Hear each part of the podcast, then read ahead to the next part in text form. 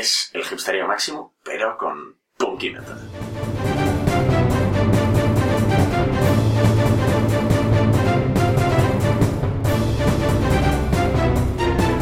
Buenos días, tardes o noches, dependiendo de la hora a la que me estéis escuchando. Si no recordáis o no visteis mi reseña de Life is Strange, aquí va la versión corta. Me parece uno de los grandes videojuegos de la historia.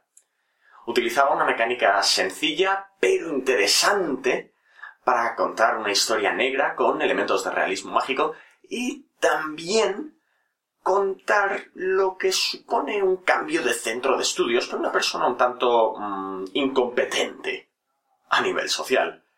Parecía que era un juego que estaba hecho conmigo en mente como el público objetivo.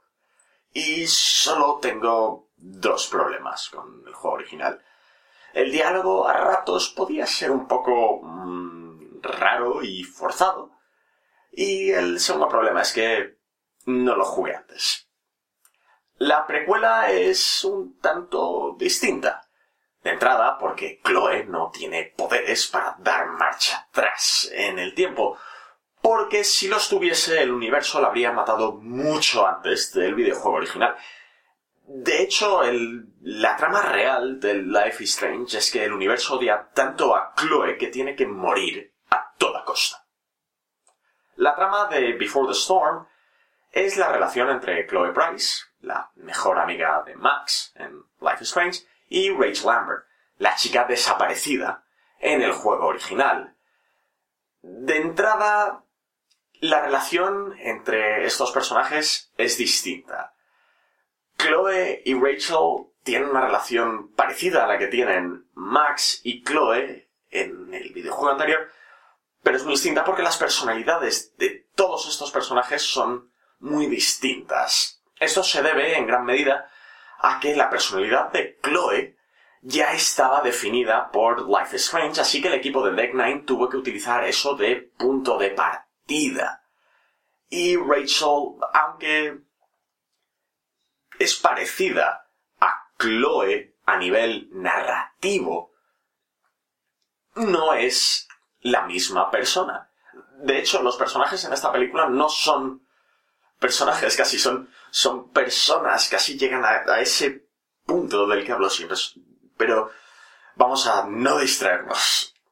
Son casi personas con momentos potentes, tristes. Son personas completas. A nivel visual, por otro lado, el juego es muy parecido al anterior. Esto viene con lo positivo, que es un estilo parecido, y lo negativo, y es que había algún que otro problema.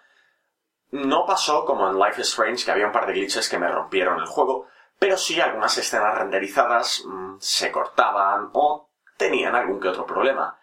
Ahora bien, este problema, en mi opinión, no es un problema serio, puesto que el videojuego se centra muchísimo en la narrativa y en hacer un maravilloso estudio de personaje de Chloe y contarnos cómo Chloe se relaciona con todo el mundo que le relaciona. Es, me ha parecido un juego espléndido y los personajes, como ya he dicho, son muy, muy, muy creíbles. Chloe te da un comienzo como era ella antes de Life is Strange y Rachel como personaje te crees que es alguien que quiere escapar de su vida y yo creo que todos hemos estado alguna vez en una situación parecida y también parece una fuerza de la naturaleza comparada a Chloe, que es una chica de armas tomar. Si en Life is Strange Chloe era un tornado en la vida de Max, Rachel Amber es un huracán de categoría 5 en la vida de Chloe. Y sí, este juego también tiene momentos sáficos, si es lo que andáis buscando. Pero la relación entre Chloe y Rachel es tierna y real y creíble, independientemente de si es amorosa o de amistad. Es un gran videojuego.